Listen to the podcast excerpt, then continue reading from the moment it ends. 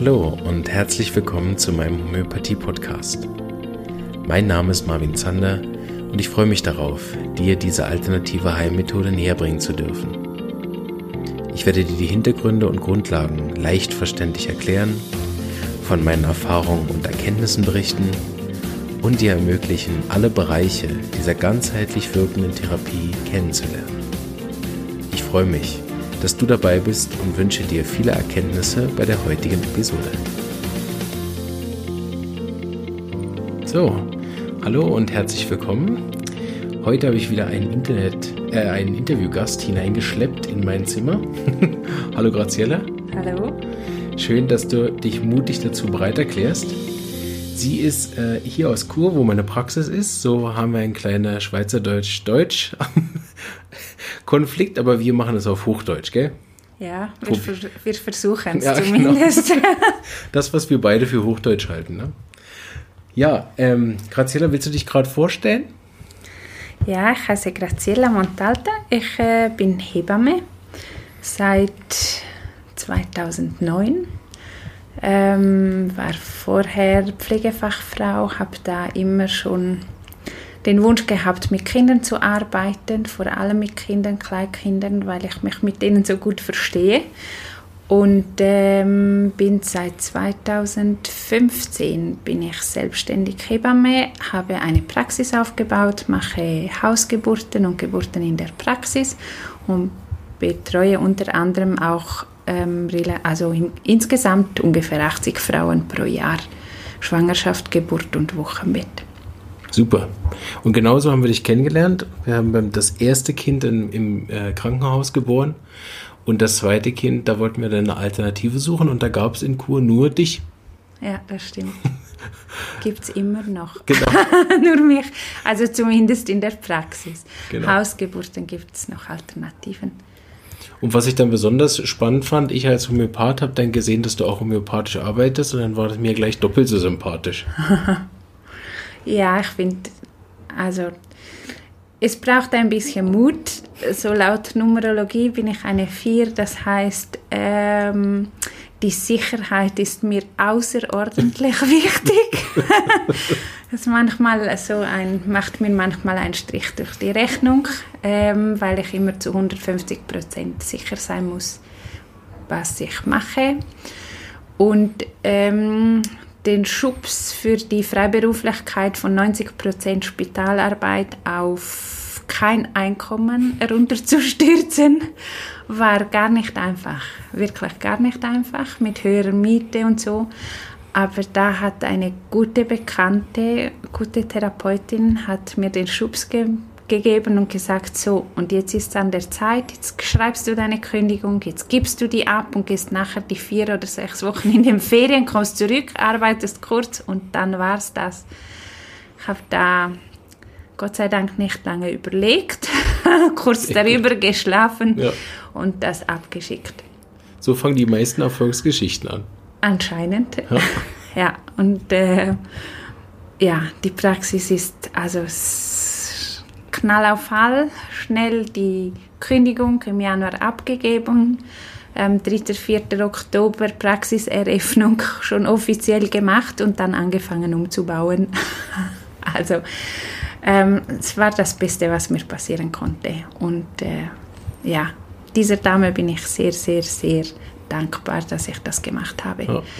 Und dazu, durch die lange Ausschweife, sorry, ähm, gehört natürlich die Akupunktur, gehört also Akupunktur und Homöopathie gehören natürlich dazu, um meine Sicherheit zu stärken.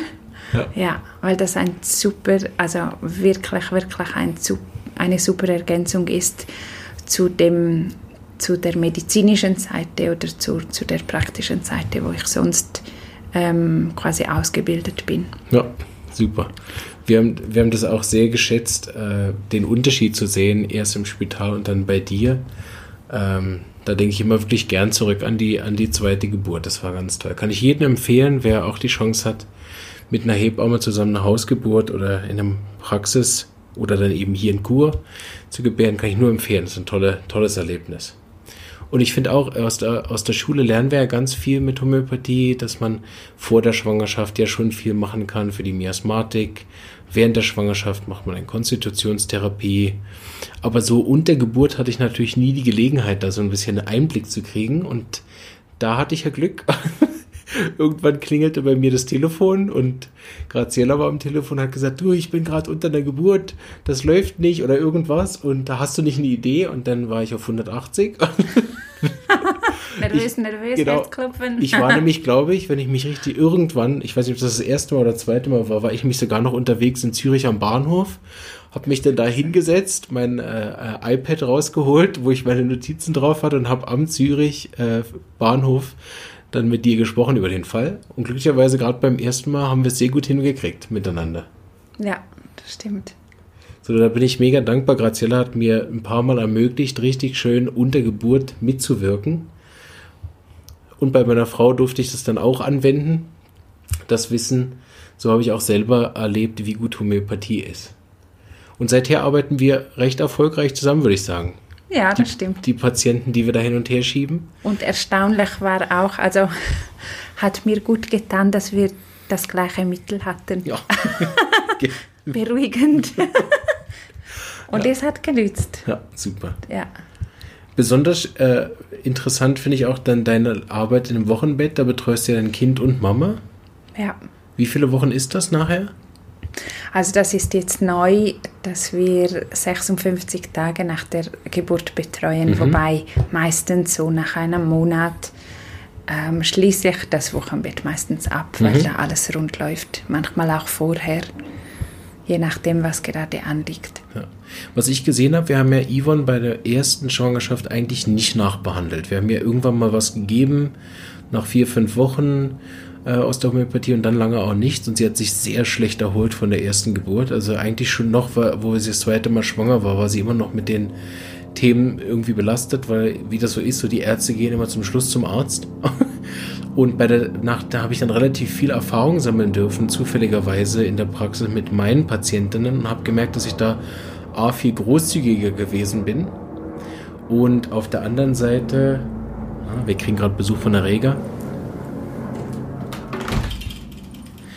Und äh, auf der anderen Seite ähm, nicht nur früher das gegeben habe, sondern auch häufiger und habe gemerkt, dass die Frauen sich viel, viel schneller erholen, wenn ich ihnen Homöopathie gebe. Und dann haben wir das bei Yvonne auch gemacht, dass wir wirklich konsequent, äh, auch teilweise bei vielleicht Kleinigkeiten, die ich sonst nicht behandelt hätte, dann wieder nochmal China gegeben haben oder Pulsatilla. Oder sie hatte dann ein bisschen mehr was mit der Brust, dann haben wir gerade bei der Donner gegeben. Also waren wir viel großzügiger, als ich das sonst war, weil ich gesehen habe, wie schnell die Patientinnen sich bei mir in der Praxis erholen. Kannst du das auch bestätigen? Ja, ich finde, ähm, die Homöopathie wirkt ähm, bei Schwangeren unter der Geburt und im Wochenbett extrem eindrücklich. Also ich finde, sie reagieren super drauf, wo man vielleicht sonst eher ansteht. Auch Kinder, Kinder reagieren super Ja. Ähm, schnell und man merkt, am Anfang hatte ich immer das Gefühl, also ich habe natürlich nicht die ganze Homöopathieausbildung gemacht, aber sehr viele Kurse, sehr viel Eigenstudium und ähm, da hat man immer gesagt, oh, Mittel nicht zu schnell wechseln und so und manchmal ähm, wechselt das Mittel halt von einem Tag auf den anderen und jetzt bin ich wie mutiger und wenn ich halt das merke, dass die Symptome so wechseln, dann wechsle ich es halt und mache dadurch gute Erfahrungen. Ja. Super. Ja. Ich habe ja auch äh, eigentlich meine beeindruckendsten Erfahrungen, die habe ich in Indien gemacht. Das habe ich schon in einem anderen Podcast erzählt, ähm, äh, wo ich wirklich da innerhalb von zwei Wochen irgendwie 500, 600 Patienten gesehen habe. Teilweise in einem Dorf waren dann da 100 am Tag, wo wir einfach in ein Dorf fahren von armen Leuten und dann werden einfach das ganze Dorf behandelt. Also jeder kommt, ob der was hat oder nicht. Manche kriegen dann da Schüsslersalz und andere kommen natürlich dann mit den, mit den krassesten Krankheiten, die ja dann auch ewig unbehandelt sind. Ähm, so, ich nenne, sage das immer, das ist wie so ein ähm, Energy Drink für Homöopathie, so ein richtig Wut und dann bist du aufgeladen um 600 Patienten Erfahrungen reicher, alle notiert im Schrank. Und ich bin immer wieder auf, äh, begeistert gewesen, seit wir uns kennengelernt haben, dass du dich ja sogar weiterbildest dann in Laos. Also weiterbilden kann man das nicht so sagen, nicht wirklich sagen. Es, Es gibt ein Swiss Hospital Projekt auch von Zürcher, ähm, einem Zürcher Gynäkologen und einer Hebamme, ähm, wurde das gegründet. Die gehen jetzt schon seit jensten Jahren immer im November und im März gehen sie dahin. Die haben, ähm, arbeiten zusammen mit der Regierung, haben äh, ein Riesenspital gebaut, wo jetzt ähm, 7.500 Geburten pro Jahr stattfinden in einem riesen Gebärsaal mit acht Betten. Kann man sich so ein bisschen vorstellen wie bei uns auf dem Notfall, wo einfach die Vorhänge dazwischen zwischen den Patienten sind, sehr eindrücklich. Ähm, und ich hatte halt die Möglichkeit durch meinen Cousin da mitzuwirken, weil er Medizintechniker ist und ich da gefragt habe, ob es echt auch für mich äh, die Möglichkeit gibt, da mitzumachen. Ähm, ist eine super tolle Erfahrung, wirklich, mal was anderes zu sehen, aber auch, ähm, ja, da merkt man wirklich, wie schön, dass wir es hier haben. Wieso? Ja, die Leute haben zum Teil kein Auto, die müssen ewig laufen, die werden quasi bis 8 cm Eröffnung der Geburt werden die nicht groß betreut. Da, wenn, wenn sie jammern, das macht sie eigentlich auch nicht. Aber wenn sie jammern sollten und sagen, oh, jetzt könnte das Baby kommen, dann wird untersucht, sind die 8 cm noch nicht da, sagen sie, da musst du wieder raus, dann wartest du wieder, kommst wieder, wenn du das Gefühl hast, das Baby kommt. Das ist wirklich nur die Austreibungsperiode quasi, die betreut wird. Okay, die ja. gehen nach 24 Stunden wieder nach Hause. Ja, schon nicht Tough, so, werden okay. nicht betreut zu Hause. Ja. Eine andere Welt. Aber ich denke sicher für die praktische Erfahrung und deine Sicherheit dann sicher gut, so viele Geburten auch zu machen, oder? Das sicher, ja. Die Geburten, also ich war in einem Spital, wo etwas kleiner war. Wir haben dort ähm, vorletztes Jahr ein Gebärsaal gebaut mhm. äh, mit zwei Betten, also größer. Ja. Und da ist die Geburtenrate von 500 auf quasi 1200 Geburten gestiegen innerhalb von einem Jahr. Und es ist natürlich auch für mich, ich meine, ich, äh, mir ist es wichtig, dass die Frau die Frau gebiert. Und ich greife nur dann an, wenn sie von vom roten Faden wegkommt, ja. wenn ich quasi wieder den Wegweiser spielen muss oder ihr zeigen muss, wo es lang geht, dass sie von der Straße weggekommen ist. Und das ist natürlich dort sehr eindrücklich, indem dass ich meine, ich habe dieses Jahr 24, 25 Geburten voraussichtlich, also auch schon viel, aber wenn man da jeden Tag gebären kann und mal schauen kann, wie die Geburtsphasen von Latenzphase, Eröffnungsphase, Übergangsphase, Austreibungsphase, wie das wechselt, wie ja. die Stimme wechselt, wie die ähm, Elemente wechseln, quasi mhm. nach der äh, chinesischen äh, also nach DCM, mhm. ist das schon sehr eindrücklich, weil die Geburt quasi immer ähm, gleich verläuft. Mhm.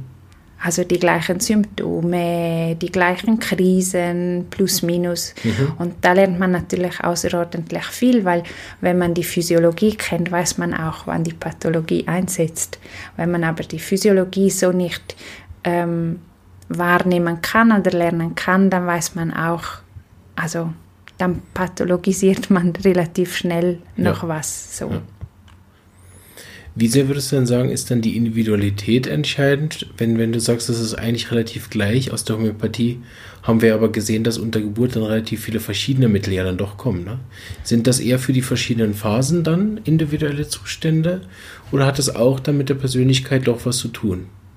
Also ich bin davon überzeugt, dass es mit der Persönlichkeit zu tun hat weil ähm, jede Frau hat bis zu dem Punkt was anderes durchgemacht. Ist in der Kindheit, hat sie was mitbekommen von den Genen, ist in der Kindheit, in der Pubertät oder später, die haben andere, äh, sind alles andere Charakteren und ich bin immer wieder erstaunt, wie viele Sachen die Frauen unter der Geburt aufarbeiten. Mhm also Schockzustände, Ängste, weiß nicht was. Und da gibt es natürlich ja, es gibt viele Wege nach Rom und nicht immer äh, ist das eine Mittel, wo dazu führt, dass man nach Rom kommt. Ja. Ja. Andersrum ist ja auch der Fall. Ich habe ja dann eher die Fälle bei mir in der Praxis, die dann seit dem seit der Geburt in so einem Schockzustand sind und ein Traumata haben. Was machst du da? Ähm, Wenn du sie zum Beispiel das zweite Mal bekommst, ich meine, bei dir gehen ja die meisten Geburten, glaube ich, sehr gut. Hab nie was anderes gehört. es, auch bei mir gibt es Schwierigkeiten unter der Geburt, aber ich habe vielleicht einen anderen Ansatz. Also mir ist es wichtig, dass wenn sie an einen Punkt kommt, wo es stockt, dass man da rückwirkend schaut, warum ist es dazu gekommen, Ah, okay. warum Mhm. geht die Geburt nicht mehr vorwärts Ja. und versucht das Problem zu lösen, dass sie von alleine wieder weitergeht. Ja. Im Spital ist es eher so, also nicht das Spital anzugreifen, aber im Spital ist es so, oh, Geburtsstillstand, da müssen wir Wehmittel geben, dass das wieder vorwärts geht. Und wenn die Frau in diesem Schockzustand ist oder in dieser Blockade ist und man man pusht sie quasi weiter durch die Geburt, dann kommen auch die Komplikationen, weil sie nicht mehr nachkommt. Ähm, mit dem Gedanken oder sie versucht zu bremsen und man versucht weiter zu pushen und sie versucht noch mehr zu bremsen, die Blockade wird immer größer. Ähm, das ist von meiner Seite, also halt aus erfahrungsgemäß, ähm, eine andere Geschichte. Ja. Ich habe einfach gemerkt, es ist nicht gut, wenn man die Frau durch die Geburt zwingt, sondern dass sie muss alleine durch die Geburt gehen. Man kann da als Felsen in der Brandung sein und ihr helfen, über diese Blockaden, also ja, durchzukommen quasi. Ich habe das auch gesehen vom Miasma. Ich weiß nicht, ob du damit viel arbeitest. Das ist wahrscheinlich nicht das Wichtigste unter Geburt. Aber es gibt ganz klar Frauen, wo man sieht, die sind sowieso schon grundlegend psychotisch. Und wenn man da dann eingreift, die haben dann, wenn die, wenn da irgendwas am Anfang ist, irgendein Schmerzmittel oder die Handwehenmittel, dann kommt da eine Komplikation nach der anderen. Und das sieht man dann auch von der, von der Patientenanamnese her. Oder wenn dann eine tuberkulare Dame kommt, das sind dann diese Schlangen, schlanken Damen, oder? Die dann diese wechselhaften Sachen haben oder die Wehen gehen in die falsche Richtung oder die sind dann mal wieder stark, mal wieder schwach. Also ich habe äh, von dem, was ich, was ich so mitbekommen habe, auch immer sehr viel von der Miasmatik ableiten können. Damit arbeitest du wahrscheinlich nicht so stark, ne? Nein. Also Also das es, ja, für das habe ich wie, ist mein Fachwissen Ja. zu, nicht zu hoch, Ja. dass ich das da betreuen könnte. Also ich, ich betreue eher in der Situation. Klar schaue ich auf die, die Anamnese und was dahinter steckt Ja. und so, aber ähm, tief, also tiefgründige Sachen, Ja. da kann ich einfach, da muss ich wir, wirklich weiter verweisen. Das, was du unter Geburt sagst, das kann ich in der Praxis auch wirklich bestätigen und in der Schwangerschaft, dass man da auch wie viel Chance hat, alte Themen aufzulösen. Das habe ich äh, oft schon gemerkt, dass auch wenn ich eine Dame zum Beispiel betreut habe, ein, zwei Jahre, dann ist sie vielleicht nicht mehr gekommen und dann kommt sie das nächste Mal, wenn sie schwanger ist. Plötzlich können wir an das Problem ganz anders rangehen oder mir ist dann auch plötzlich das Mittel klar oder so. Äh, Oder es kommt dann eben auch dann erst hoch. Also es scheint in der Schwangerschaft vorher auch schon, zumindest habe ich das beobachtet, so zu sein. Also ich habe wie das Gefühl, die Symptome sind klarer. Ja. Man kann wie besser packen oder Ja. man kann wie besser aus, rauskristallisieren, was da wirklich das Problem ist. Also habe ich das Gefühl. Ja. Ich bin letztens gefragt worden, ob, ob ich eine Standardapotheke empfehlen kann für Untergeburt. Also ich weiß ja, wenn wir mit, der, mit einer Apotheke ausrücken, dann ist die riesig. Also sind über 200 Mittel oder so. Weil da ja auch nicht immer alles drin ist und dann nicht die richtige Potenz. Da muss man dann auch mal ab und zu mal dann mit sich mit einer niedrigeren zu, zufrieden geben oder in anderen Fällen auch mal eine höheren. Aber äh, empfiehlst du so äh, Standardapotheken oder sowas? Oder würdest du lieber sagen, selber sollte man da nicht viel machen, besser man schaut, dass die Hebamme da ausgebildet ist? Also ich finde, Untergeburt? Bei mir ist es manchmal schon schwierig, den, das richtige Mittel herauszufinden oder dass es herauskristallisiert, obwohl ich, sage ich mal, ein durchschnittlich, durchschnittliches Fachwissen vielleicht habe, im Gegensatz zu einem richtigen Ho- Homöopathen. Und ähm, angefangen habe ich mit 30er Potenzen und ich finde, 30er Potenzen ist eine gute Wahl Ja. Empfehlen ähm, auch. Ja. empfehlenswert. Und nicht, dass man gleich hochgeht auf C200 oder so. Das finde ich, das ist einfach zu, zu riskant, wenn man, weil die Tendenz, dass die Frauen oder allgemein die Leute ein Mittel nehmen, oh, es hat nicht gewirkt, probiere ich eins anderes, oh, das wirkt auch nicht, also nehme ich noch mal eins und dann nachher ähm, versuchen sie und versuchen, kommen nicht auf einem ähm, grünen Zweig. Was ich empfehle es zum Beispiel, ähm, wenn Sie Kinder haben, die Kinderapotheke von Omida, ja. ähm, dass Sie einfach die wichtigsten Mittel dabei haben, dass Sie auch so äh, das Büchlein dazu kaufen, wo drin steht, was, was ist das Problem, wann wird es besser, wann wird es schlechter, mit dem Hintergrund, dass Sie mir, also dass Sie mich kontaktieren können, wenn Sie nicht wissen, was genau, genau Sie nehmen sollen. Ja oder im Hintergrund mit einem Homöopathen, weil ich, es sind doch, ich meinte, 24 Mittel drin und äh, es ist einfacher, wenn Sie von aus den Bergen oder irgendwo, wo Sie nicht gerade genau, ja. äh, eine Apotheke haben, dass Sie das vor Ort haben, dass ich sagen kann, probiert doch das, gib das Mittel, dann meldest du dich wieder und sagst mir, ob es besser geworden ist oder nicht. Ja.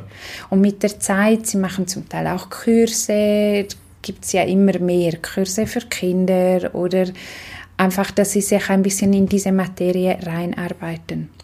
Was auch eine gute Alternative, also mit dem habe ich angefangen, die Reiseapotheke oder mhm, die ja. Hausapotheke, glaube ich, heißt das. 34 Mittel mit einem Büchlein von vielleicht 200 Seiten oder so, wo auch ganz gut beschrieben ist von A bis Z oder Familienbüchlein, äh, Familienkrankheiten oder so. Das sowas finde ich ganz toll. Aber immer mit dem, also ich versuche ihnen nahezulegen und sagen, schau, schau doch, dass du einfach einen Homöopathen im Hintergrund ja. hast und wenn du Fragen hast, du kommst einfach besser ans Ziel und mit der Zeit, wenn du Erfahrungen gesammelt hast in, deine, in deiner Familie, auch mit durch die Kinder und so, dann kannst du ja zuerst versuchen, wenn das nicht anschlägt, dann frag doch nochmal nach. Ja. Genau. Super, vielen Dank. Zum Abschluss habe ich noch äh, eine Frage. Hast du denn persönlich auch für dich gute Erfahrungen mit der Homöopathie gemacht, für deine Gesundheit? Schwierige Frage. also, ich finde, ähm, wenn ich krank bin, fehlt mir mein Fachwissen. also wie soll ich sagen, es ist so schwierig für mich selber was herauszusuchen, welches Mittel passt jetzt bei meinem, meinen Symptomen, dann frage ich lieber jemand anders, ja, also auswärts, quasi einen Homöopathen oder wirklich jemand, der rauskommt mit Naturmedizin oder so und sag, was würdest du mir jetzt geben, ja. wenn ich zu dir kommen würde oder wenn ich zu dir komme oder ja. so. Das ist ähm, die bessere Variante. Ja. Aber ich finde es wirklich super. Es schlägt gut an, aber ich kann mir mein Mittel nicht selber ja. aussuchen. Oder also, sehr selten, sagen wir so. Wir machen das ja sogar so, meine Frau und ich, wir sind ja beides Homöopathen. Äh, wir machen es ja sogar so, dass wir auch die Kinder nicht selber behandeln.